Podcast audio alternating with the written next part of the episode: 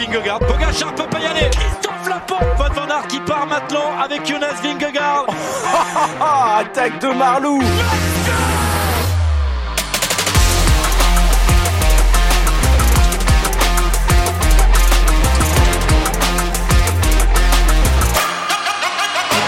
Bonjour, bonjour à toutes et à tous. C'est parti pour le débrief de la 16e étape du Tour de France. Une énorme 16e étape que je devais débriefer seul au début, euh, pour tout vous dire, que je devais débriefer seul. Je m'étais dit, bon, contre la montre, on va regarder les chronos, on va se faire le débrief tranquille. Bon, il s'est passé beaucoup de choses, alors j'ai réquisitionné mon acolyte de toujours, François-Pierre Noël. Salut FP. Salut Guillaume, salut à toutes et à tous. Tu m'as tiré de mon, voilà, de mon cocotier, de mon, de quoi, de mon banc de plage, de, de la mer, tout ça. Exactement. T'étais en vacances tranquillement, t'étais en famille, et puis je t'ai dit, FP, je suis désolé, mais là, vu ce qui s'est passé aujourd'hui, t'es obligé de venir. Ouais, ouais, carrément. Hein, y a, quand tu vois le score, euh, rien que là, 1 minute 38, au début, je me suis dit, il y a eu un souci dans le chrono. Tu sais, t'as pas pensé ça, toi, au début? Parce que quand j'ai vu euh, 1.38, je me suis dit, il y, a un truc qui va pas. bah, étant donné que j'ai regardé le contre-la-montre euh, en, en, live, je me suis dit, bah, euh, tu sais, au début, tu sais, quand t'as le premier chrono qui arrive, tu. c'est comme si tu tapais sur, ton, sur ta montre quand elle marche ou quand elle marche pas. Tu sais, tu tapes, tu fais. Bah, c'est quoi ce truc? Il y a un truc qui marche pas bien là, non? Hein Regarde, je tape en même temps. Bah, alors, qu'est-ce qui se passe? Bah non, au final, au final, les chronos ont bien marché. Et est-ce qu'on peut parler de contre-la-montre historique? Peu importe le sens du mot historique. Bah, il est historique dans le sens où il renverse un Tour de France ultra serré, quoi. Et puis, il est à mettre au même niveau, voire peut-être mieux que celui de Pogacar quand il renverse Roglic à la planche des belles filles. Euh, mais voilà, il est impressionnant parce qu'en fait, les deux sont tellement forts que tu te disais pas qu'il y en a l'un allait mettre une minute trente à l'autre sur un contre-la-montre, en fait. On sait bien que peut-être l'un est un peu plus fort que l'autre selon la journée, euh, si les sensations sont bonnes, mais mettre une minute 38 sur un profil comme celui-là, euh, franchement, moi, je m'attendais pas. Enfin, je sais pas, je pense que de ton côté, c'est pareil. Hein. On se disait que ça allait se jouer à la seconde, ce, ce Tour de France. Ouais. Au final, peut-être que Vingegaard l'a déjà gagné aujourd'hui et, et l'a complètement renversé, quoi. Ouais, alors il y aura d'autres étapes hein, à venir, mais c'est vrai que quand on voit l'écart euh, aujourd'hui entre euh, Vingegaard et Pogacar et entre Vingegaard, Pogacar et les autres, eh bien en fait la performance de Jonas Vingegaard, elle est historique. Alors bon, FP, euh, elle interpelle forcément. On va pas se le cacher, elle interpelle forcément.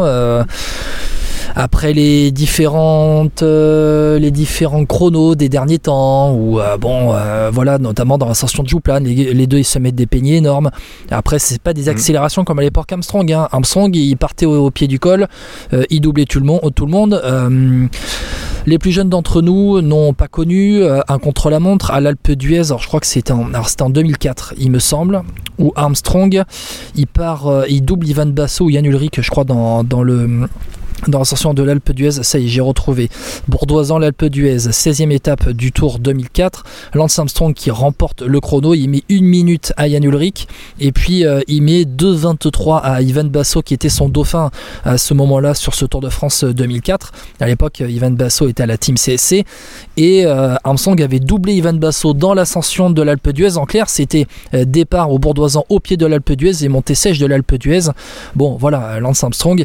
Oui, avait, et, de, et de depuis on sait qu'il a triché, donc il y a ça aussi en plus. Voilà. Donc euh, voilà, il n'y a, pas de doute là-dessus. Non, mais je pense que bah, je sais pas si tu veux qu'on fasse notre podium maintenant. C'était un de mes. Bah, on va faire podium euh, maintenant. Juste dire que nous, on ne s'attache qu'aux faits. On va pas aller dans l'accusation ouais, à, à, tout prix. Il faut qu'on s'attache aux faits. Aujourd'hui, les faits, c'est que Jonas Vingegaard a remporté le Tour de France. A remporté. Non, pardon, le lapsus. Pas encore. A remporté le contre la montre. Il a remporté contre la montre. Il a écrasé ce contre la montre. Et il y aura bien des. Euh, il y a bien des données à mettre en avant avant de mettre en avant les suspensions, les suspicions de, dopage. Et encore une fois, lapsus, suspension, non suspicion de dopage. Voilà, FP, je te laisse pour le top 3 de l'étape.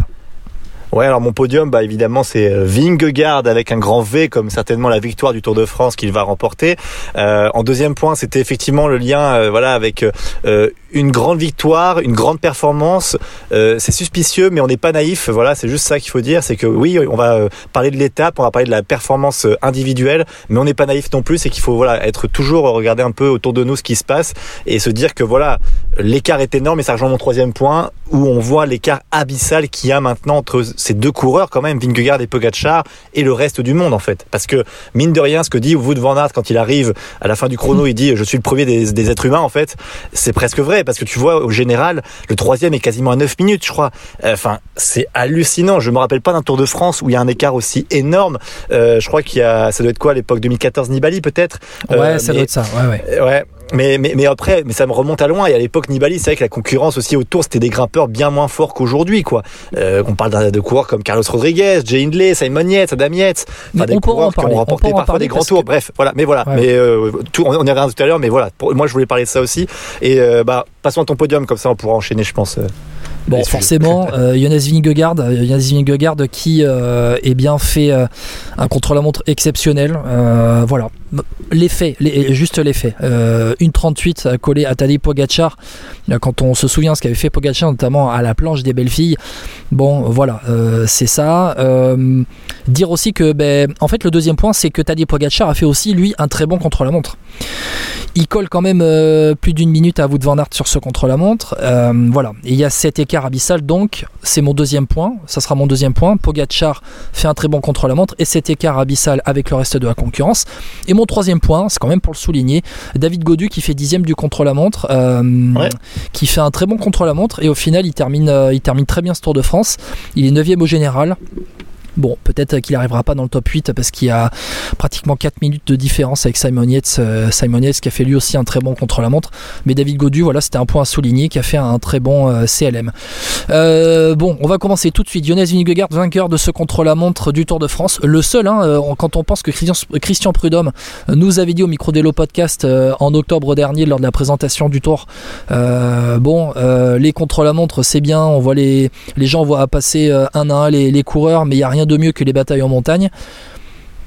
Bon, voilà. Ouais. Vingegaard a collé une 38 à Pogachar. Vas-y, FP, je te laisse bon, sur ça. Après, après c'était un chrono particulier. Peut-être qu'il parlait pas de ce chrono particulier-là. Il parlait peut-être aussi oui. d'un contre-la-montre plus plat et à 30 km qu'on a pu avoir l'an passé, par exemple.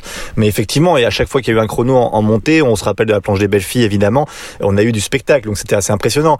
Non, Jonas Vingegaard, bah, après, moi, ce que j'ai envie de comparer par rapport à ton point tout à l'heure, je pense qu'on peut lier les deux, Vingegaard et Pogachar. Parce que moi, je pense que Vingegaard, au final, sur son année, si on parle vraiment sans, en auscultant mm -hmm. euh, tous les suspicions qu'il peut y avoir sur les réseaux sociaux, etc. On sait que c'en est, sans fourmille. Mais parlons des faits. Là, sur cette victoire, en fait, ça, ça récompense une saison assez exceptionnelle de Jonas Vingegaard où il n'y a pas eu d'accro. Globalement, il a fait, euh, il a fait sa préparation tranquille. Il a remporté la plupart des courses qu'il a, a faites. Nice. Et il n'y a que Paris-Nice, voilà. Et, au final, il a, il a pas d'accro, il fait toujours ce qu'il faut. Il a été très bon dans la gestion de ses efforts, dans l'impression, même sur ce Tour de France. Il a bien suivi quand il fallait suivre, il a attaqué quand il fallait attaquer. On n'est pas loin du Tour de France parfait et au final, même depuis le début de la saison, d'une saison parfaite. Donc, au final, ce, ce contre-la-montre récompense peut-être aussi la, euh, on va dire, la gestion de Jonas Vingegaard sur sa saison. Et à l'inverse, Pogacar, qui est un coureur qui, je pense, aime remporter des grandes courses, des classiques, il s'est peut-être un peu dispersé et en plus, il a eu une blessure qu'on oublie un peu et qui paye peut-être parce que mine de rien, euh, donc euh, dimanche avant la journée de repos, euh, il était sur la fin de l'étape, il semblait un peu moins bien que Jonas Vingegaard. On sentait oui. que voilà, c'était plus compliqué pour lui. Donc est-ce qu'aujourd'hui, mardi, pour ce contre-la-montre, il était voilà, il, paye ces efforts-là et puis qu'en final, bah, sa blessure, ça lui, ça lui, ça lui, ça le pêche en troisième semaine aussi? Alors, je, suis, très content que tu partes sur ce terrain-là parce que c'est vrai qu'en fait, et j'y ai pensé, Jonas Vingegaard réalise quasiment la saison parfaite. Il remporte le, Grand Camino, il remporte le Tour de Pays Basque, il remporte le Dauphiné en faisant au Dauphiné un excellent contre-la-montre. On le rappelle, c'est un contre-la-montre qui était très dur, très usant. Euh, il termine devant euh, Rémi Cavagna au contre-la-montre du, du, Dauphiné. Il termine à 12 secondes de Michael Bierg sur une trentaine de bornes. C'était un contre-la-montre qui était euh, qui était dur, qui était usant. Et il avait fait à, à ce moment-là un, très bon chrono. il fait troisième de Paris-Nice et c'est le seul accro de sa saison où il est derrière et et David Godu. Mais derrière, après, tu en parles, c'est un Tour de France quasi parfait pour Jonas Vingegaard. On sentait Jonas Vingegaard qu'il voulait pas tout donner sur la première semaine. On le sentait malgré, et ce que j'avais dit en introduction du Tour de France, souviens-toi, je t'avais dit, je veux que Vingegaard teste Pogacar parce que par rapport à son poignet, Pogacar va monter en puissance. Ok, mais c'est vrai que Jonas Vingegaard, il en a gardé, il est souvent resté dans la roue de Tadej Pogacar. Il a attaqué à Marie Blanc parce qu'il a senti à ce moment-là que ce jour-là, Pogacar n'était pas bien. Donc il a tout de suite attaqué parce qu'il a senti que Pogacar n'était pas bien. Le lendemain, à Cotteret, c'est Pogacar qui lui a répondu et qui avait repris quoi une euh, quinzaine de secondes, vingtaine de secondes ce jour-là à, à. Euh, donc Jonas Vingegaard était un petit peu moins bien. Et puis et puis et puis derrière en fait après les attaques de Pogacar tout suite la gestion de Jonas Vingegaard, ne pas trop en donner, ne pas aller dans le rouge, rouge écarlate, on le rappelle, il laissait Pogacar aller à 10 secondes maximum devant lui, euh, il gérait ses efforts à chaque fois dans la montée du Puy de Dôme, ça a été le cas, dans la montée du Grand Colombier, ça a été le cas. Intéressante. T'as raison de venir là-dessus. Hein. Exactement. la gestion des temps faibles où il est beaucoup plus fort que Pogacar cette année peut-être sur ça, je pense. Il, a été très très bon sur cette gestion, sur cette gestion là.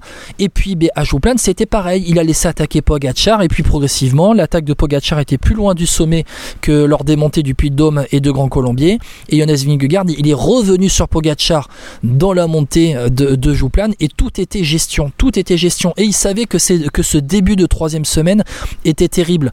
Un contre la montre, donc là c'est pas l'un dans la roue de l'autre, c'est chacun face au chrono, contre la montre, la définition même. Et demain l'étape va être terrible, on va en parler à la fin du podcast, parce qu'il y a le col de la Lose avant la redescente vers Courchevel. Là ça va être terrible encore. Et tu parlais de Tadej Pogacar, là aussi tu, là aussi tu, fais bien d'en parler parce que Tadej Pogacar, en fait, il était tout de suite très fort dans, cette saison-là. Tout de suite. Vainqueur de la Ruta del Sol, vainqueur même d'une classique espagnole au début, mi-février, le Rennes Paraiso Interior. Il remporte ensuite Paris-Nice et ensuite il se tape. Milan-San Remo, le 3 classique, le Tour des Flandres qui gagne, l'Amstel qui gagne en solitaire, la Flèche Wallonne qui gagne. Liège-Bastogne-Liège, voilà, Liège-Bastogne-Liège où, euh, il tombe. Où, il y a cette chute, exactement, où il y a cette chute. Il y, a, il y, a, cette coupure et puis ensuite une course contre la montre pour revenir à temps en forme au début du Tour de France. Il remporte les championnats de Slovénie du contre-la-montre et la course en ligne. Bon bref, il n'y a pas trop de, de concurrence euh, là-bas. Mais on sent qu'il est bien dans ce début de tour. Mais on a vu, on a vu à la Reims sur l'étape avec Marie Blanc, euh, où il y a Marie Blanc, mais qui a un contre-coup. Et ce contre-coup, mais forcément, tu l'as à un moment donné, un peu plus tard dans ce Tour de France, et peut-être qu'aujourd'hui, il y avait aussi un peu ce contre-coup. Alors, Pogacar fait deuxième du contre-la-montre, il colle plus d'une minute à Wout van.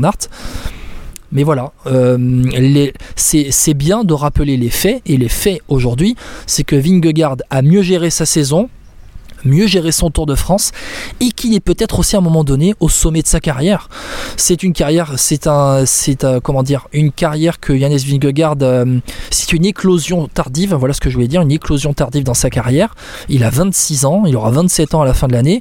Pogacar, il a deux ans de moins, mais Jonas Vingegaard, peut-être qu'à 26 ans, il est au sommet de ce qu'il peut faire et aujourd'hui, il est au sommet aussi de ce qu'il pouvait faire. Ouais, c'est vrai. Après, euh, encore une fois, avec un contre-la-montre pareil, pour en venir un peu à ce que les gens pensent aussi, euh, et ce que parfois certains commentateurs sous-entendent également, hein, c'est que un tel chrono aussi, euh, bah voilà, ça demande aussi des, on va dire, d'une clarification également, parce que mine de rien, mettre 1 minute 38 à ton principal concurrent et quasiment 3 minutes à tous les autres sur le contre-la-montre, sachant que les autres aussi sont des bons coureurs, hein, bah ça ah, intrigue forcément. Après, voilà, les, les, les, justifications derrière à dire, bon bah oui, moi je pensais que mon mon mon compteur était pété. Enfin voilà, c'est, tu vois, c'est des choses, c'est assez, euh, comment dire, c'est assez, euh, je comprends ce qu'il veut dire, mais même là, pareil, dans les suspicions, tu dis ouais, mais voilà, évidemment, il va dire ça, il va plus vite que le compteur, enfin, tu vois. Mais parce que nous, mais mais, euh, mais moi, c'est aussi ça. Vas-y, vas-y. Pour l'instant, il n'y a pas de preuve. Il n'y a pas de preuve. En fait, c'est toujours pareil. C'est très compliqué de, de, de, juger parce que euh, on est obligé de se, de, de, on va dire quoi, de, de s'incliner devant cette performance qui est incroyable. Évidemment que c'est toujours suspect dans le vélo, parce que par rapport à l'histoire récente de ce sport, c'est toujours suspect. Je voulais en euh, parler. Qui est des produits, qui est certains produits certainement pris par des coureurs autorisés, c'est clair, oui, certainement. Les Mais euh, dopage mécanique, dopage mécanique, les vélos sont vérifiés pour l'instant. Il n'y a aucune trace de dopage mécanique. Alors tant qu'on n'a pas la preuve sous le nez, on, en fait c'est toujours pareil. On, on, cherche une chimère constamment. Euh, je veux dire, je dis pas qu'il n'y a pas certains qui trichent. Il y en a qui trichent, ils se font souvent attraper. Ou alors ils ont plus de, d'ailleurs tu vois, on peut parler de quelques coureurs colombiens également qui n'ont plus de contrat aujourd'hui parce qu'il y a eu des suspicions à ce niveau-là. Mais aujourd'hui, Vingegaard, on n'a pas eu de, suspicion, il n'y a pas eu de traces. Enfin, moi je me trompe. Hein, euh, dans sa jeune carrière, il n'a pas été attrapé pour dopage, euh, dopage mécanique non plus. Donc voilà, pour l'instant, il faut qu'on parle de ça en tant que tel, de la performance. Maintenant, que ce soit suspect, je peux comprendre et nous, même moi, quand tu vois le score, le résultat final de, de ce contre-la-montre, tu as ça qui vient en tête. Mais c'est, je pense, plus à l'histoire du sport que lié à, la, à, ce, à ce coureur, en fait, tu vois. Oui, parce qu'on on, se, on, ne remet pas autant en question les performances dans les autres sports que dans le cyclisme. Mais le cyclisme est à la fois le sport le plus contrôlé, le sport où il y a le plus de contrôle, et en même temps, il bah, faut dire ce qui est, euh, c'est que l'histoire du sport fait que forcément à chaque grosse performance, c'est suspicieux. Froome a été critiqué pendant des années quand il était au sommet de sa carrière par ses, à cause de ses performances. On s'en souvient quand même. Hein, ce que Chris Froome recevait, ce que Alberto Contador recevait à cette époque-là. Mais Contador, il y avait aussi ce lien Contador-Valverde et l'affaire Puerto, euh, Puerta, Puerto, Puerto, l'affaire Puerto, à, la fin des années, à la fin des années 2000 avec ce fameux steak, euh, ce, fameux steak mangé. Mais, mais aujourd'hui, c'est vrai que Vingegaard, forcément, forcément, et, le parallèle en fait, Vingegaard, Rasmussen, les Danois, il euh, y, avait ça aussi. Alors j'ai vu passer une stat sur Twitter tout à l'heure, euh, disant que Vingegaard, lors de ses années juniors, lors d'une année junior, a eu la VO2 max, euh, un test sur un test de VO2 max, et il a eu le deuxième résultat jamais enregistré. Le deuxième plus gros résultat jamais enregistré, tout sport confondu sur les tests de VO2 max voilà, après, après, ouais, voilà, bien sûr qu'il oui, il est, il est fort pour ça. Ça, je pense que oui. Après, qu'est-ce que ça vaut aussi? Parce que pareil, comment tu l'entretiens, comment tu travailles? Parce qu'il y avait, il y a beaucoup d'articles intéressants qui sont sortis récemment, je trouve. C'est sur le côté matériel aussi. Parce qu'aujourd'hui, il y a, ça, ça revient là-dessus. Mais effectivement, ton leader aujourd'hui dans chaque équipe, bah, c'est lui qui aura le meilleur matériel, c'est lui qui a la meilleure condition physique, les meilleurs stages, les meilleurs tout. Et donc, évidemment, Jumbo-Visma et puis UAE Team Emirates, c'est les équipes les plus riches du peloton, en tout cas. Et surtout les, économies d'énergie pendant une course. Euh, je te coupe sur ça, les économies d'énergie pendant une course, c'est que Vingegaard passe la majeure partie de ses étapes dans les roues de ses équipiers.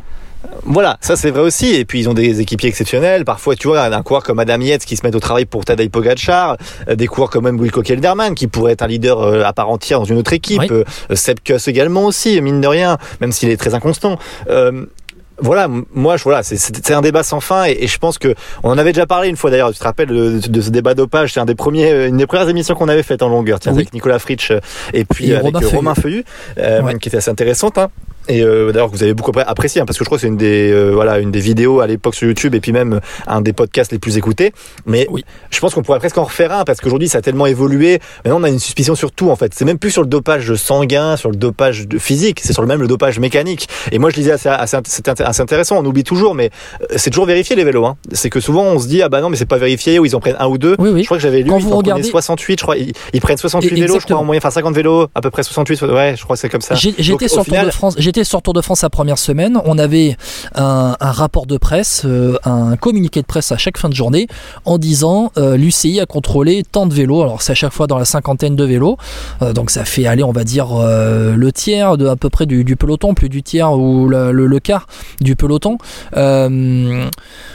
Lucie contrôle tant de vélos, euh, voilà, et puis les résultats, ça a été ça. Bon, en clair, il n'y a, jamais un vélo qui a été euh, où on a prouvé que euh, il y avait, y avait, il y avait quelque chose. Après, quand on parle de dopage, et c'est, on en revient aussi à ce qu'on parlait dans ce grand débat sur le dopage que vous pouvez retrouver sur notre chaîne YouTube notamment, qui est, qui est vidéo, qui a forcément dès que tu mets le mot dopage, de toute façon, dans le titre de, dans, dans, dans, un, titre de podcast, de vidéo et tout, ça marche tout de suite. Mais où où est le curseur du dopage? Où est le curseur du dopage, on va dire, physique, physiologique? Est-ce que tu considères les cétones comme du dopage? Les cétones ne font pas partie de la liste de produits interdits. Bon, ce n'est pas du dopage car ce n'est pas interdit. Mais c'est considéré, et ça a été considéré pendant pas mal de temps, comme un vrai gain. Au niveau du dopage mécanique, qu'est-ce que tu entends par dopage mécanique? Où est la ligne rouge? Et qu'est-ce que tu veux en faire? Bon, derrière. On en a parlé d'ailleurs avec Étienne euh, dans le podcast débrief de, la deuxième semaine du tour qui est sorti euh, hier. Bon, eh bien, de quoi on parlait C'est que tout simplement, ils ont certes les meilleurs matériels, les meilleurs matériaux, mais il faudrait qu'on traite. moi, j'avais dit, il, faudrait qu'on, traite le cyclisme comme on traite par exemple la Formule 1, où on met en avant les avantages, les, avancées technologiques que mettent euh, les, les, équipes. Par exemple, on sait très bien qu'au prochain Grand Prix qui va arriver ce week-end, je crois que c'est le Grand Prix de Hongrie, Red Bull va livrer de nouvelles améliorations à leur voiture à Max Verstappen et à Sergio Perez. Bon, eh bien, en vélo, quels sont les avantages livrés, les nouveautés livrées par exemple sur le Tour de France par les, euh, et je crois que c'est Cervelo hein, qui est, euh, qui euh, l'équipementier vélo de, Jumbo Visma, quelles sont les avancées livrées pour le Tour de France à Jonas Vingegaard et à l'équipe Jumbo Visma?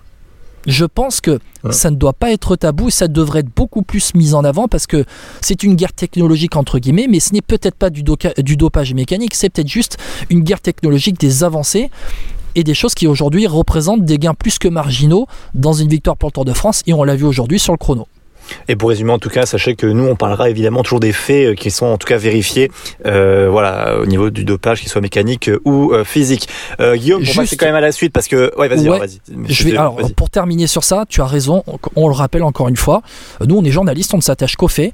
Il y en a qui enquêtent, et il y en a qui enquêtent depuis très longtemps. On pense notamment à quelqu'un que je connais très bien, Thierry Vildary de, de France Télévisions, qui est au service investigation de France Télévisions, qui a livré de nombreuses enquêtes sur des possibilités de dopage mécanique notamment.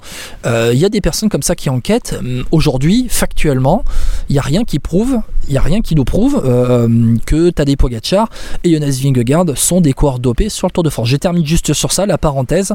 Il fallait qu'on en parle. On en a 20 minutes de podcast. Je terminerai juste pour donner, en donnant plutôt les temps intermédiaires. C'est intéressant de voir l'évolution dans ce contre-la-montre entre les deux. Ça permettra de passer à la suite.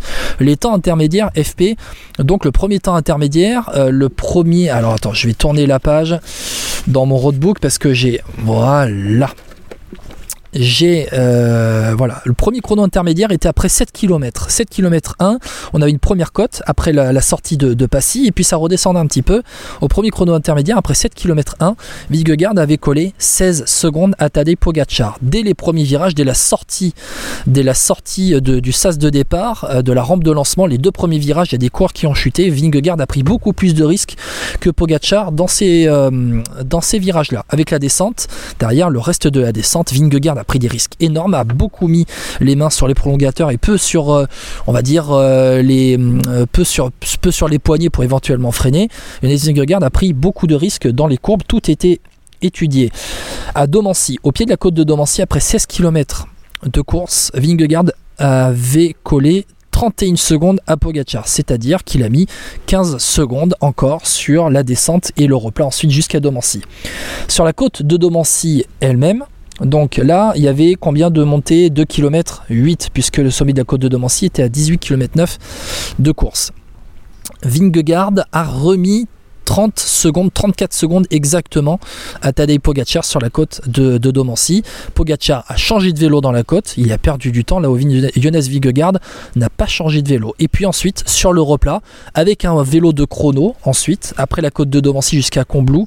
Donc il y avait euh, un peu moins de 4 km, 3 km 5 exactement entre le sommet de la côte de Domancy et Combloux. Jonas Vingegaard avec un vélo de chrono alors que Tadej Pogacar n'avait pas repris un vélo de chrono. Vingegaard lui a mis 43 secondes secondes. Voilà. Voilà pour terminer un petit peu le débat. FP. Juste, moi j'en profite aussi pour, bah, voilà, si ça vous fait réagir évidemment ce débat, on est impatient de voir aussi vos commentaires là-dessus, hein, parce que c'est toujours intéressant de voir ce que pensent nos auditeurs euh, sur, euh, voilà, c'est les, les, suspicions, mais aussi sur la performance de Vingegaard aussi. Qu'est-ce que vous en pensez euh, Et la, on va dire la défaite de Pogacar, même s'il fait une grande performance. voilà, vous pouvez réagir sur YouTube, sur Apple Podcasts, Podcast Addict, Spotify, Deezer évidemment. et puis n'hésitez pas hein, à liker les podcasts, ça nous aide beaucoup pour le référencement, à mettre des étoiles oui. ou pas d'ailleurs. Mais et abonnez-vous à la chaîne YouTube aussi, abonnez-vous à Spotify. Spotify, Deezer et compagnie. Voilà, merci beaucoup. FP, ah. est-ce que tu veux passer sur un autre point? Peut-être parler juste de Pogachar par rapport au reste? Ouais, c'était ça. Ouais, bah en fait, euh, bah oui. Alors j'allais venir un peu avec David Gaudu aussi, mais ça, voilà, on peut parler un peu du reste du monde parce que euh, d'avoir autant d'écart entre les deux, les deux monstres et puis euh, le reste du monde, ça, voilà, c'est un peu terrible aussi parce que c'est dommage. J'aurais bien aimé un troisième larron. Carlos Rodriguez, je pensais que ce serait peut-être plus lui, mais voilà, le chrono, il fait un chrono pas terrible. Il est même derrière David Gaudu, je crois, à 8 secondes près. donc oui. ouais, c'est c'est un peu décevant. Après, on voit on voit bien que c'est un Tour de France très difficile parce qu'il y a des coureurs moi je pense qu'ils sont vraiment sur la pente descendante. Euh, typiquement un Jay Hindley, je pense qu'il va perdre encore beaucoup de temps. Alors oui, il est tombé, euh, mais euh, là sur son chrono, il perd quasiment, je crois, 4 minutes 51 sur Vingegaard, quasiment à une 30 voire 2 minutes des, de ses concurrents pour le top 5 ou top 3. 4,37 pardon, voilà.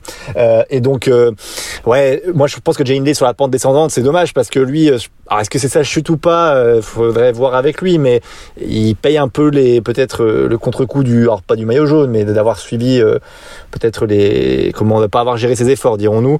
Mais top 3, je pense que c'est mort pour lui. Top 5, j'ai peur que ce soit compliqué si Sepkus réussit à suivre pour aider euh, Vingegaard. Et puis euh, et puis après, bon, belle performance moi de David Godu effectivement parce que c'est toujours pareil. Il est très bon en troisième semaine certes, mais euh, voilà, il, a pris quand même cher David Godu parce que mine de rien, oui, j'entends tout ce qu'il a fait cette saison. On en a parlé dans les podcasts précédents, que ce soit l'affaire avec Demar, un mauvais Dauphiné, ok. Mais David Godu, euh, je trouve qu'il a été, enfin, ça a été beaucoup trop loin. Je trouve que c'est incroyable. Moi, euh, globalement, je trouve que, enfin, alors pas tous, mais vu les réactions excessives qu'on a parfois, je trouve qu'on mérite pas d'avoir un bon coureur au classement général quand on est français. Parce qu'en fait, constamment, tu veux parler de la communauté cyclisme? mais pas, ouais, mais, après, oui, évidemment, je regarde les réseaux sociaux, donc je sais pas, au bord des routes, ça a pas l'air d'être ça. Les gens sont plutôt sympas, ils encouragent beaucoup, donc c'est rassurant. Mais moi, quand je vois chaque fois qu'il y a une petite contre-performance, que ce soit David Gaudu ou un autre, hein, euh, mais mm. ça fait depuis des années, t'as l'impression que c'est la fin du monde. Alors, oui, on est triste parfois que oui, le français, il prend trois minutes, il, il arrivera pas au top 5, au top 3. Mais mine de rien, on, a, on est quand même, on a la chance d'avoir une génération qui n'avons pas connu les, les voilà, la, les, vaches, les époques de vaches maigres qui, qui étaient le début de, fin, début 2000, tu sais, quand, après Christophe Moreau, quoi. Euh, jusqu'en 2000 euh, quoi 2013 2014 euh, c'était terrible à, l'époque jusqu'à on a la chance d'avoir des bons coureurs avec le début de Pinot. ouais voilà à l'époque, on se réjouissait d'avoir Stéphane Goubert 20 du Tour de France, ou tu vois, même si c'est des bons coureurs, hein, Christophe Lemével qui, grâce à une échappée, finissait dixième. Enfin, tu vois, c'est des époques où c'était terrible aussi. Et là, Godu, il est un poil acteur, alors pas acteur à fond, mais ça va mieux déjà pour lui. Donc, moi, je trouve qu'il réalise un Tour de France correct. Tu peux pas dire qu'il est mauvais ni, ni, bon, mais il est correct son Tour de France par rapport à ses moyens du moment. Donc euh, s'il fait 9ème, il fait 9ème. Moi j'avais imaginé top 3 entre le top 3 et top 7 et ce sera un peu moins bien, mais en même temps vu les monstres qu'il y avait devant, euh, qu'est-ce que tu pouvais faire voilà. Moi, je trouve. Ouais, je, suis d'accord avec toi. Il faut, faut saluer la, la, performance de David Gaudu encore aujourd'hui. Et on sent qu'il monte en puissance. Et j'ai envie de te dire vivement la quatrième semaine du tour pour, pour David Gaudu. Je dis ça avec le sourire. Non, mais je dis ça avec le sourire sans chambrer parce que et je vais parler de la communauté, la communauté cyclisme. Euh, les réseaux sociaux ont les réseaux sociaux ont apporté au cyclisme ce qu'on détestait notamment au foot. Le côté fanboy. Euh, le clubisme. Voilà. le, clubisme, exactement. Et je trouve que c'est. Tu, eh tu vois, le clubisme exacerbé, par exemple, sur, les, sur le cas Thibaut Pinot. Et tu vois, aujourd'hui, j'ai mis un petit tweet euh, sur le compte de Vélo Podcast avec ah, notamment le terme ah, légende qui est utilisé par rapport à Thibaut Pinot. mais non, mais parce que certes, ça aide, aussi à renouveler le public cyclisme, mais la mesure, on a besoin d'avoir plus de mesures dans, dans, ce qu'on dit, dans ce qu'on fait, et les réseaux sociaux n'aident pas par rapport à ça. Si on écarte les réseaux sociaux, on va se dire quand même que David Godu, certes, n'était pas totalement en forme par rapport au début, euh, de, au début du Tour de France, n'était pas très en forme qu'il ciblait plus la suite, mais en fait c'est un peu le cas aussi, regarde, du grande partie du peloton. Les écarts avec le parcours, les écarts étaient faits tout de suite. Dès la première, dès la deuxième étape, les écarts étaient faits. Dès les Pyrénées aux étapes 5 et 6, les écarts étaient faits également. Et ensuite derrière, eh ben, ceux qui n'ont plus joué les générales, euh, ceux qui n'ont plus, ceux, qui étaient largués au général, ben derrière ils prenaient, ils font exprès entre guillemets de prendre des éclats pour aller dans les échappées. Et c'est ce qui fait aussi que les écarts sont énormes sur ce Tour de France. Aujourd'hui, tu n'as que 11 coureurs qui jouent le, le, classement général de ce Tour. Tu en as que 11. Allez, je dis peut-être 12 avec Tom Pitcock. Ah parce que derrière, le 13e, c'est Thibaut Pinot. Tu n'as que 12 coureurs, et ça, c'est le cas depuis une, semaine pratiquement. Tu n'as que 12 coureurs qui jouent le général. 12. Derrière, eh ben ok, Mikel Landa était une demi-heure, mais Mikel Landa, combien de fois il s'est relevé quand il pouvait plus jouer la victoire pour ensuite partir dans les échappées Et Thibaut Pinot, c'est pareil. Son contre-la-montre, il fait un peu en dedans. Aujourd'hui, Thibaut Pinot était à 25 minutes de Vingegaard. Mais demain, il va flinguer, il va partir direct. Hein il va partir ah, mais oui, bien sûr. Non, non. Donc c'est ce qui explique aussi un petit peu ces, ces écarts-là. Voilà. Je, je, il, faut, vrai, il, faut, aussi le dire. Il faut aussi le dire. Et David Godu a fait un très bon contre-la-montre. Et quand tu regardes les, les écarts sur ce contre-la-montre, Godu dixième a terminé à 40 secondes pile, 40 secondes de votre Van Aert troisième. Bah, on peut dire aussi qu'il y a une progression, ouais, parce qu'il y a une progression par rapport à son contre-la-montre du Dauphiné surtout, donc c'est ça aussi qui est, qui est intéressant. Donc c'est ça aussi. Mais ça va servir. Le, Tour de France de David Godu va lui servir pour la suite de sa carrière. Mais moi, je pense, ah, très honnêtement, je suis d'accord avec toi. Et je suis assez d'accord, j'ai vu ça passer sur les réseaux sociaux parce qu'il y a des très bons, des très bonnes personnes sur les réseaux hein, qu'il faut suivre à chaque fois au niveau du vélo parce que tout n'est pas mauvais, tout n'est pas acheté. Mais je suis assez d'accord sur le côté de David Godu, faut qu'il prenne du recul sur le tour et l'an prochain je le mettrai pas sur le tour. Il sera sur le tour parce que malheureusement la FDJ, je pense que elle doit mettre son meilleur coureur en, en, montagne et ce sera David tu Godu l'année prochaine certainement. De quoi qu'il aille sur le Giro. Bah tu connais ma théorie, qu'il fasse un qu'il fasse une année à faire Giro et Volta. Leader, Ah oui, ça, jouer oui, la non, victoire sûr, sur ouais, le. Giro et la Vuelta. Mais, mais bon, ça se passera certainement pas l'an prochain. Il faudra voir l'évolution de Lenny Martinez ou de d'autres coureurs. Ou alors s'il y aura une recrue, mais c'est pas prévu en tout cas la FDJ a priori un, un, un top coureur mondial. Mais euh, mais voilà, en tout cas, moi je pense que David Godu c'est c'est peut-être le bon moment effectivement pour euh, s'éloigner un peu du pas du public français, mais en tout cas du Tour de France, de tout ce que ça comporte et d'aller ailleurs. Euh, mais voilà, bref, on s'éloigne un peu du sujet, mais globalement voilà, je trouve que le Tour de France, on va voir ce que ça donne la, la suite de cette semaine, mais qu'il soit 9e, qu'il soit 11e ou qu'il soit allez même 10e, euh, ça change plus grand chose maintenant, euh, si ce n'est les points UCI. Euh, mais dans tous les cas, ça changera pas à ce que David Godu fasse un Tour de France correct. Et malheureusement, comme tu as dit, pour les échapper pour lui, ça va être compliqué. Mine de rien, on peut mettre un bémol sur la FDJ vu qu'on est sur ce point-là. On en parlera dans les prochains jours. Mais moi, malgré tout, si on fera un bilan du Tour de France, je pense que c'est assez mal joué du côté de la FDJ au niveau des échappées. Alors certes, tout pour Thibaut Pinot, c'est bien, mais remplacer un Pinot par un Madouas sur certaines étapes, c'était pas idiot non plus, je trouve. Oui, mais il voulait laisser notamment Valentin Madouas avec, euh, avec, euh, avec David Godu, un duo euh, inséparable. Et Valentin Madouas profite, qui a- Valentin Madouas qui prolonge. Voilà, ouais, Eh ben voilà, c'est exactement ce que j'allais dire, exactement. Valentin Madouas qui prolonge 2026, hein, c'est ça Ouais, et qui est très demandé hein, au passage. hein, donc c'est une belle, Oui. enfin c'est un voilà, il y a beaucoup de la FDJ parce que tu es très très sollicité, ça n'est pas étonnant. Donc euh, voilà, il y a pas mal de petites rumeurs, notamment un ami de Vélo Podcast qui irait à la FDJ, mais faut qu'on on verra ça si c'est confirmé ou pas. Mais c'est les rumeurs du moment. Je sais pas si t'es au courant de ça. de, de quoi? De quoi? Il y, a un, il y a un ami de Vélo Podcast qui serait apparemment proche de signer à la Groupama FDJ. Ah bon euh, Ah bon Ah oui. Ah, je, je, suis pas. dis- on en dit pas plus parce que j'ai pas, c'est pas confirmé. Donc euh, mais Bon, oui, on- a priori. On, on ve- on verra. Euh, RR, on verra RR. Euh, Voilà, ah, bien vu, tout à fait, t'as trouvé. on verra si R. Euh, bon, FP, on. Ce contre-la-montre, finalement, il s'est résumé à Vingegaard Pogachar. L'actualité de ce contre-la-montre s'est résumée à, à, finalement à Vingegaard Pogachar. On, on, va, on, va, on va dire ça. On a, on a quand même parlé des points principaux sur ce Ouais, ouais. contre-la-montre FP. Ouais, ouais, bah, oui, oui, je trouve qu'on a parlé de ce qu'il fallait. Après, euh, c'est toujours pareil. Hein, pour l'instant, sur ce Tour de France, ça se résume bien à cette bataille. Donc euh, voilà, avec tout ce que ça comporte comme suspicion derrière ou pas. Euh, et puis demain, voilà, bah, passons à demain quand même, parce que demain, Alors, grosse, je, je fais juste le point sur les classements. Ça permettra Ah oui, le, pardon, le- ouais. le point Ouais. complet sur les classements. Ça permettra aussi de voir qui, ont, qui a fait de bonnes ou de, de moins bonnes perfs. Donc la victoire dans ce contre-la-montre de Vingegaard avec une 38 d'avance sur Pogacar, 2,51 pour- euh, sur Wout van Aert, et puis euh, 2,55 sur Bilbao, 2 2,58 sur Yates, Rémi Cavagna, Cavagna, premier français, ouais, 6 grosse à perte, 3 hein, Rémi minutes. Cavagna au final. Hein. 06, exactement. Rémi Cavagna qui a fait troisième du contre-la-montre euh, du Dauphiné. Et puis bah, il y a les championnats du monde qui arrivent très bientôt. Donc à voir aussi pour, euh, Rémi Cavagna. David Godu, deuxième français, euh, dixième à 3,31 dans le même temps que Mats Pedersen qui a fait un très bon chrono, qui avait fait 9e. Pierre Latour, 17e. 3,57. Voilà pour le, point français, les trois meilleurs français de ce chrono. Le point sur le classement général. Bon, une 48 d'écart entre Vingegaard et Pogachar, les deux premiers du classement. Derrière le troisième, maintenant, c'est Adam Yates. Adam Yates qui chip la troisième place de ce classement général pour 5 secondes devant Carlos Rodriguez. Les deux coureurs sont à 8,52 et 8,57 de Jonas Vingegaard. Jane Lee a pris un éclat maintenant, il est à 11,15, ce qui veut dire que Jane Lee maintenant, il est, allez, on va dire à 2,30 à peu près, 2,20 Bon, le top 3, euh, ouais, de Carlos top 3, c'est mort, Rodriguez. Top 3 c'est mort, Jane Lee, mais attention parce que Sepkus, il, il revient pas loin derrière pour le top 5. Sepkus, Ouais, il a fait un très bon ça. chrono. Euh, il a terminé, terminé, terminé, terminé. Je l'avais sous les yeux tout à l'heure. Je l'avais sous les yeux, Sepkus, 14e du chrono. Voilà.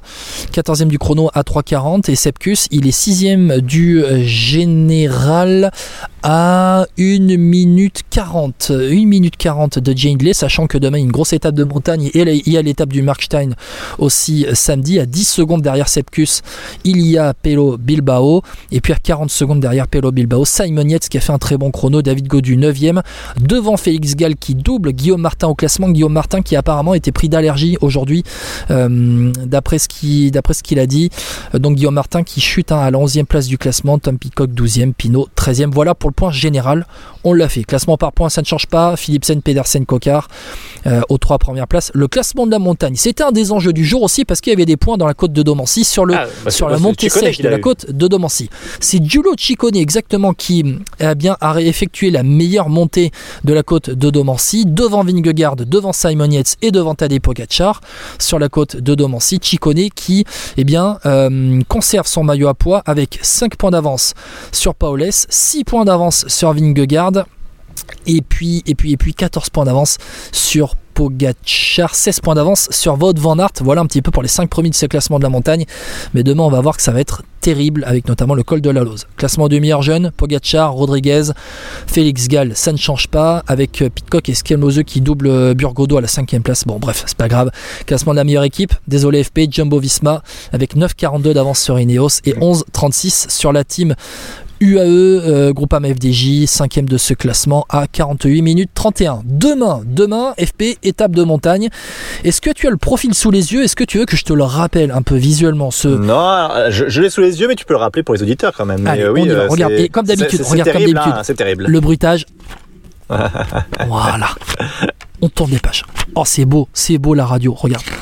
Va, dans les Alpes, vas-y. Le bruitage sonore est digne d'Hollywood hein, quand même. Allez, avec 165 km 7 exactement de course réelle, il y aura le départ fictif. Euh, départ de Saint-Gervais-Mont-Blanc, qui était le lieu d'arrivée de dimanche. Donc avec 4 euh, cols au programme, euh, les saisies et le Cormier de Roseland, le col des saisies, Cormier de Roseland, première catégorie à chaque fois après 28 et, et 66 km de course une redescente vers, vers, vers Bélantre M. Et donc la montée de la côte de Longefoy, euh, on va être là dans le début de la deuxième partie euh, d'étape, et puis la redescente vers, vers, vers euh, Moutier, et puis l'ascension vers Méribel. Donc pour ensuite aller chercher le sommet du col de la Lose. Souvenir Henri Desgranges, le toit de ce Tour de France, 2300 mètres d'altitude, 28 km de montée à 6% de moyenne avant, avant, avant. Et là, attention, parce qu'au sommet du col de la Lose, euh, c'était 2020 ou 2021 le premier euh, col de la Lose avec euh, Miguel Angel Lopez qui l'emporte. Euh, J'allais dire 2021, mais je vais pas me tromper. Quand est-ce que Roglic se fait renverser par Pogachar C'est 2021 ah bah 2020 2020 alors, attends. 2020, eh ben non, 2020 exactement, t'as raison. Mais oui, oui, t'as raison. t'as raison. C'est 2020, euh, puisque 2022 Vingegaard, 2021, 2020 Pogachar. Donc c'est en 2020 que Miguel, Miguel Angel Lopez s'était imposé. Mais au sommet du col de la Lose, il y aura encore 6 km 6 avant l'arrivée à Courchevel, une descente. Alors, en fait, quand vous êtes à Méribel, que vous voulez prendre le col de la Lose, c'est une piste cyclable. C'est une piste cyclable, le col de la Lose. C'est très étroit, ça va jusqu'en haut. Et la descente, ce sera aussi la piste cyclable pour redescendre à Courchevel. Des matelas ont été installés dans la descente. C'est très serré. C'est une piste cyclable sur, euh, une piste, des pistes de ski, donc les virages sont très serrés. Euh, aussi, il y a des grosses épingles, donc il y a des grands matelas très hauts, très épais, qui ont été installés par l'organisation du Tour déjà dimanche euh, ou hier, donc dans la descente du col de la Lose pour éviter un nouveau drame à la Gino Madère. Il fallait le dire aussi FP parce que le sommet, c'est pas seulement le col de la Lose, ça sera aussi la descente. Tu vois quoi, toi, comme assez, assez, technique. Bah, de toute façon, Tadej Pogacar, il n'a pas encore 36 000 occasions pour renverser le tour. Donc, euh, soit il, est bien. Et puis, voilà, exactement. Mais je vois pas trop l'écart au Markstein. Alors, je pense qu'il doit rattraper du temps déjà demain. Alors, s'il veut, tu vois, couper en deux, euh, pas tout reprendre dès demain, il va falloir qu'il mette le feu. Donc, euh, j'ai peur que pour une échappée demain, bah, je vois pas trop où est-ce qu'il peut faire all-in ailleurs, quoi. Puis euh, il faut rattraper 1 minute 48, ça sous-entend qu'il faut mettre vraiment euh, euh, Vingegaard en difficulté. Alors euh, c'est triste pour une échappée parce que du coup ça risque d'être Pogacar qui va vouloir tout prendre de l'étape pour les bonifications parce que ce sera pas 10 secondes de trop. Et puis aussi bah, derrière mettre le plus grand écart possible à Vingegaard. Donc ouais, je sais pas toi, mais moi je pense que c'est l'étape où il doit tenter le all-in. moi après même le Markstein, c'est pas assez difficile pour faire souffrir Vingegaard en tout cas. Je suis d'accord avec toi, c'est demain. Bah, moi je m'attends à ce que Pogacar flingue dès le début. Le col des saisies après 20 bornes, allez hop, c'est parti. Euh, le but va être d'isoler Jonas Vingegaard. Alors après, la force de la Jumbo Visma, hein, c'est que forcément, ils ont euh, une, énorme équipe euh, pour gérer. Ils peuvent laisser partir Pogacar et le laisser à une minute. mais je m'attends à un feu d'artifice dans cette étape-là. Et il y a un truc aussi, c'est la donnée psychologique à la Jumbo Visma, qui est pour moi une donnée qui n'est pas assez utile, euh, qui est pas assez mise en avant. On a vu Primoz Roglic craquer psychologiquement euh, sur des courses où il menait. Jonas Vingegaard, psychologiquement, euh, psychologiquement, il doit s'attendre à se faire. il est en, en, pleine euphorie ce soir, mais il doit s'attendre à se faire attaquer de partout par Pogachar, peu importe. L'an dernier, il avait encaissé. On se souvient de la montée d'Otakam où Van Aert derrière avait euh, fait craquer euh, Tadej Pogacar. Mais il faut s'attendre à un feu d'artifice de la part de Tadej Pogacar. Voilà, une fois qu'on a dit ça, on verra bien ce que ça va donner parce que si ça se trouve, Ouais, Pogacar, et- il va plus attendre le col de la Lose pour tout Ouais. donner dans le col de la Lose dès le pied. Peut-être. Mais ce qui est dommage, c'est que je pense que l'échappée n'ira pas au bout. Ou alors vraiment, euh, comme tu dis, c'est Pogacar veut attendre le dernier col pour tenter de mettre le feu à Vingegaard. Ok, dans ce cas-là, euh, bah, l'échappée a peut-être une chance si elle a suffisamment d'avance. Mais je crains que pour demain, ce soit compliqué vu la physionomie de la course. Mais après, euh, j'espère me tromper, que on ait encore plein de Français devant et qu'il puisse y avoir une autre victoire française. Euh, parce que bon, on a Victor. Lafay, on a, on a, ah, ce serait bien, mais il y en a d'autres. Hein, mais c'est vrai que ce serait bien. Mais, mais moi, tu vois, typiquement, alors après, bon, je sais pas à quel point il est en forme à ce point, mais bon, ça risque d'être monté un peu trop. Mais Mathieu Burgodo, euh, je dirais que je n'étais pas avec vous, mais mine de rien, Mathieu Peut-être un peu trop belle impression sur ce Tour de France, hein, ouais, un peu trop dur. Mais bon, mais voilà, Peut-être un peu trop dur, mais par contre, les autres étapes hein, dans le reste du Tour de France, il y en a deux qui pourraient lui convenir. C'est euh, l'étape. Vendredi, ouais. Notamment, alors- je crois. Euh, Bourg-en-Bresse, après, ça sera jeudi, c'est trop plat, ça sera pour les sprinters. Peut-être, hein, on verra si les autres veulent laisser rouler Alpecin ou non. Euh, vendredi, Poligny, c'est un petit peu escarpé, ça pourrait convenir à, à Burgodo. Et puis samedi, le Markstein, on sait jamais. hein. Samedi au Markstein, Ouais, c'est vrai, c'est vrai, euh, c'est vrai. 130 km de course. Bon, ça va être montagne russe. À voir, hein, ça va jouer sur la fraîcheur. Peut-être que ce sera plus pour des grimpeurs, mais Burgodo a montré qu'il était très en forme et que sur une étape de montagne, J'aime toujours aussi. notre cyclisme fiction, le nombre de coureurs qu'on a dit, ce serait pas mal qu'il gagne quand même lui. Et puis au final, il a ce rien. serait fait. pas mal. hein. Au final, rien. Allez, pronostic, on y va. Euh, demain, bah demain, euh, moi je vois quand même une victoire de Pogacar parce que je me dis qu'il va tout tenter et je le vois bien aller euh, avec la rage qui caractérise et puis sa hargne, bah gagner. Mais voilà, moi on va dire, je veux dire Pogacar pour la pour avoir du spectacle et on verra ce qui se passe. Mais voilà, Pogacar. Ok. Bon, et ben, je, je te dirais Pogacar aussi pour la beauté du geste. Maintenant, ça, tu veux mettre la chanson maintenant? Pardon. Pour la beauté du geste, tin, tin, tin, tin, je ferai le reste. oh, oh. Ah, Ouais, ça, c'était un générique hein, qui nous a bercé quand même. Ouais, je, je pense qu'on a, on a été trop long dans ce podcast pour que tu termines Ouais, par chanter faut- du- faut pour la beauté arrête. du geste. Voilà. Ou peut-être Adam Yates, hein, il va nous faire, il va Pogacar laisser partir Adam Yates et puis Adam Yates pour euh, la joué. Bon, bref, allez Pogacar pour tous les deux. Voilà, allez, on arrête. Voilà. FP, je te remercie beaucoup Bon. d'avoir été avec moi pour, euh, pour ce podcast. Je te remercie de t'avoir réquisitionné. Regarde, 40 minutes, tu vas aller pouvoir aller Bon. profiter de la famille. Désolé. Ouais, je pourrais aller, ouais, je pourrais me piquer une tête comme on dit. Et puis par contre, on se retrouve demain. Demain, tu m'as déjà réquisitionné, donc euh, je suis là demain. Ah, de- demain, c'était prévu. Je t'avais calé ça depuis quelques jours. Euh, demain, Oh. col de la Lose, voilà. Mais ce soir, il fallait qu'on parle. Il fallait, j'avais besoin qu'on parle. Effectivement. Et tiens, au passage, euh, j'en profite. Bon, euh, on en parlera aussi à la fin du Tour de France, mais un grand merci à vous tous hein, pour votre écoute, parce qu'on réalise des scores exceptionnels. Franchement, on s'attendait pas à ça. Euh, Enfin, pour rien cacher, on en est ouais quasiment à, à plus de 1000 écoutes. Je pense qu'on est largement dessus même de, par podcast du Tour de France qu'on sort. Ça fait ouais, vous êtes des- vraiment des milliers à nous écouter. On est à plus donc, de, depuis le départ, on est à plus de 25 000. Voilà, tout ce qu'on peut dire, on Ah, est à plus de c'est- 25 000 et voilà. ça, franchement, c'est exceptionnel. On s'attendait pas à ça et on vous remercie beaucoup, beaucoup, beaucoup de nous suivre Ouais. toujours autant. Voilà. Merci beaucoup en tout cas. Puis bah, on se retrouve demain alors, Guillaume. Profitons bien de l'étape. Pour la beauté du geste. Allez, regarde, je vais mettre un peu d'écho dans mon micro, je vais voir si ça marche. Et je ferai le reste oh, pour la beauté du geste. Allez, ciao à tous.